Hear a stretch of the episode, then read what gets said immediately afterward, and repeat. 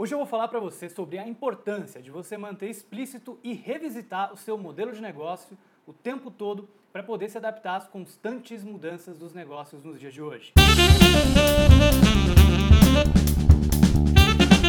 modelo de negócio da organização diz respeito a como ela ganha dinheiro, a como ela agrega valor para os seus clientes, na verdade. Existe uma ferramenta muito bacana chamada Business Model Canvas. Num outro episódio a gente pode falar mais detalhadamente sobre ela, que te ajuda a definir de uma maneira bem visual o seu modelo de negócio.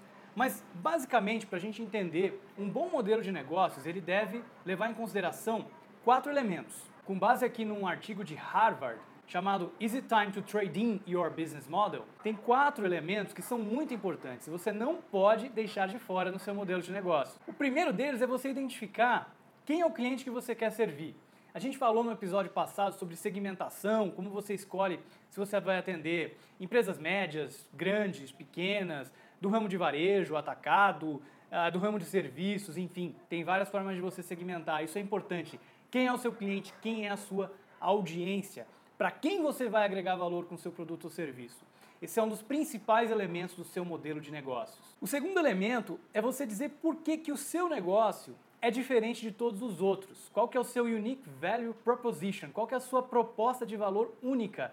de que maneira o seu produto é diferente dos demais produtos do mercado, de que maneira que ele é único, é um segundo elemento importante para você ter no seu modelo de negócios também. O terceiro elemento diz respeito a como é que você agrega valor para os seus clientes, né? Através do seu produto ou serviço, mas de que forma? Por que, que você agrega valor? Você reduz o custo dele, você aumenta a receita, você melhora a eficiência, melhora a produtividade, reduz a dor de cabeça. Que, o que exatamente o seu produto faz para agregar valor para o seu cliente. E de que forma você faz isso? De que forma você implementa essa proposta de valor? Que forma você põe isso em prática? Como é que você entrega esse serviço?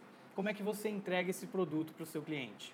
E finalmente, o quarto elemento, como é que você faz para gerar lucro com esse produto, com esse serviço? Muitas vezes demora para você ter lucro, depois de alguns meses, depende do seu da forma de receita, né? da forma que você vai cobrar, se você vai cobrar um valor único pelo produto, se você vai utilizar um modelo, por exemplo, de é, inscrição em que as pessoas pagam todo mês, um modelo de receita recorrente ou um modelo de venda ah, que você vende uma única vez o seu produto ou seu serviço.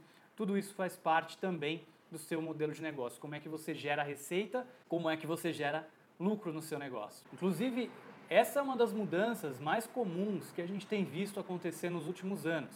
Se a gente for pensar em empresas de software, uma empresa nos Estados Unidos chamada Quicken, que é líder de mercado em software fiscal, no software que o pessoal usa para fazer contabilidade, imposto de renda, esse tipo de coisa. E eles começaram o negócio deles vendendo licença de software, software instalado. E mais recentemente eles lançaram o Quicken.com, em que eles deixaram de vender o software e as pessoas pagam uma mensalidade para poder utilizar o software.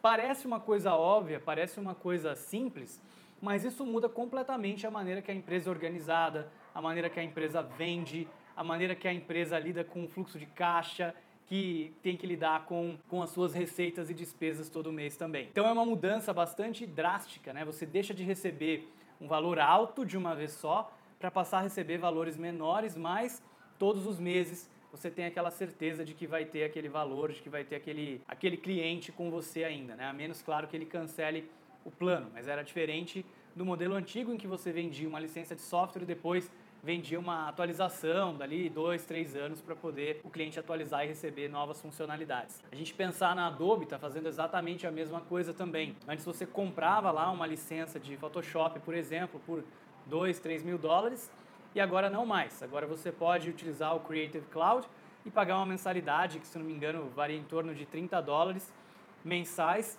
para você poder utilizar o Photoshop e automaticamente isso já inclui todas as atualizações do produto. Então hoje em dia é cada vez mais comum a gente perceber que as empresas estão adaptando seus modelos de negócio, estão revendo seus modelos de negócio, porque o mundo está mudando.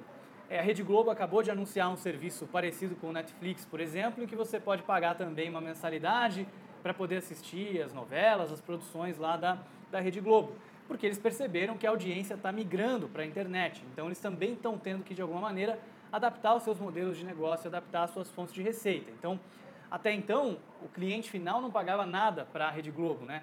Percebe que o modelo de negócio deles era baseado nos anúncios que você assistia. Então, os anunciantes pagavam e eles que mantinham as luzes acesas, vamos dizer assim. Hoje em dia também a Rede Globo está lançando novos produtos que permitem monetização através do próprio consumidor, do próprio usuário final que vai pagar para ter acesso ao conteúdo.